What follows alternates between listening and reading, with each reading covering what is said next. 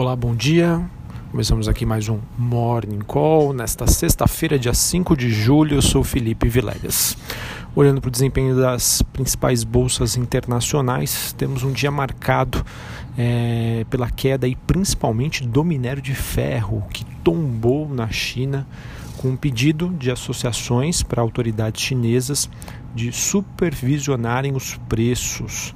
Então isso fez com que o minério de ferro é, chegasse a cair até 6,2% para cerca de 107,20 dólares a tonelada seca na bolsa de Singapura.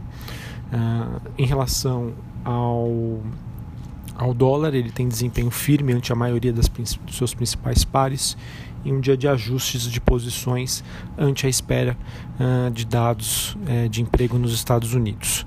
E na volta do feriado, os futuros em Nova York permanecem estáveis enquanto as bolsas europeias caem.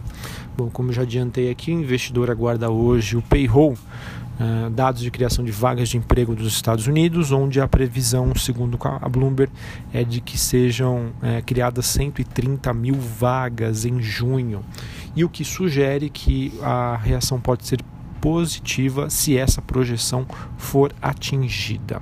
O dado é chave para o time e intensidade do corte de juros é, esperado que possa ser divulgado pelo Banco Central Americano na sua próxima reunião em 31 de julho.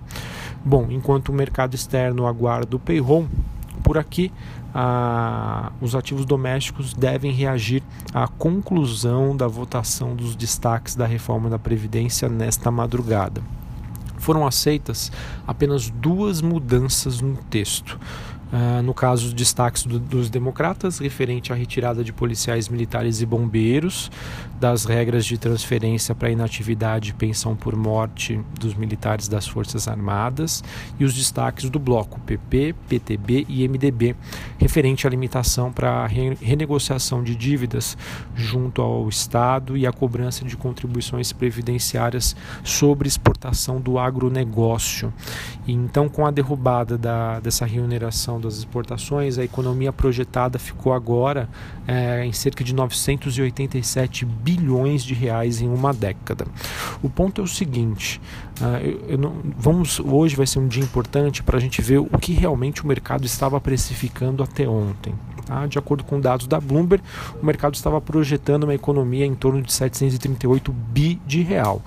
Então, levando em consideração esse número 987, eu acredito que a gente hoje tem alguma reação positiva. Tá? Porém, é, essa expectativa de 738 já é um pouco antiga. Então, vamos ver como o mercado, o mercado deve reagir hoje frente a esse número, 987 bilhões, que na minha opinião me parece aí ser um bom número, né? Obviamente é, das matérias que eu li, das reportagens, alguns concordam, outros não, enfim, vamos ver como o mercado reage hoje. É importante dizer também que no começo da noite desta quinta-feira, o presidente da Câmara, Rodrigo Maia, disse no seu Twitter que esperava o fim da votação dos destaques, né, para ainda hoje, e isso foi concluído, para que na terça-feira da semana que vem, dia 9 de julho, se iniciem os debates em plenário para votar a reforma na próxima semana. Então vamos ficar de olho. Importante que isso precisa acontecer até o recesso parlamentar esperado para que ele inicie a partir de 17 de julho, quarta-feira, não da próxima semana, da outra. Bom, para a gente encerrar aqui falando sobre os destaques corporativos, tivemos uma reportagem da Exame em que a B2W estaria testando drones em e-commerce para tentar superar o desafio logístico no Brasil. Vejam aí que mais uma empresa tenta pegar esse lado tecnológico. Eu acredito que isso possa ser até bem visto pelo mercado. Vamos ver. Banco Inter confirmou a sua intenção de realizar uma oferta de ações através de emissão de units Tivemos agora bancos privados estudando vender a participação na, na IRB. As instituições já sinalizaram que não têm interesse em aumentar a sua participação na resseguradora e estariam se unindo aí com bancos públicos para vender a sua participação. Eu vejo que essa notícia pode ter um, até um tom negativo, dado uma expectativa de fluxo vendedor, tá? mas é fluxo, não é fundamento. Os fundamentos continuam intactos e positivos para a IRB, mas no curto prazo isso aí pode pode gerar alguma pressão vendedora, então muita atenção. Ah, bom, também tivemos o valor econômico destacando que a demanda pela oferta da Light já supera a a oferta. No caso, a demanda por ação da Light então já estaria é, superando o montante ofertado ao preço de R$ reais por ação cada. E também tivemos quatro grupos avançando aí no processo de aquisição da Liquigás de acordo com o valor. Seriam eles Mubadala, Itaúsa, Advan e GP lideram um grupo que devem fazer propostas firmes pela distribuidora de GLP.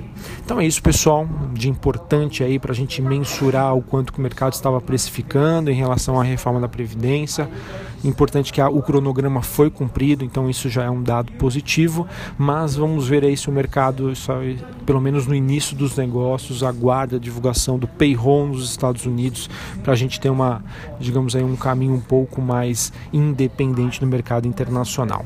Um abraço a todos, uma excelente sexta-feira e até a próxima. Valeu!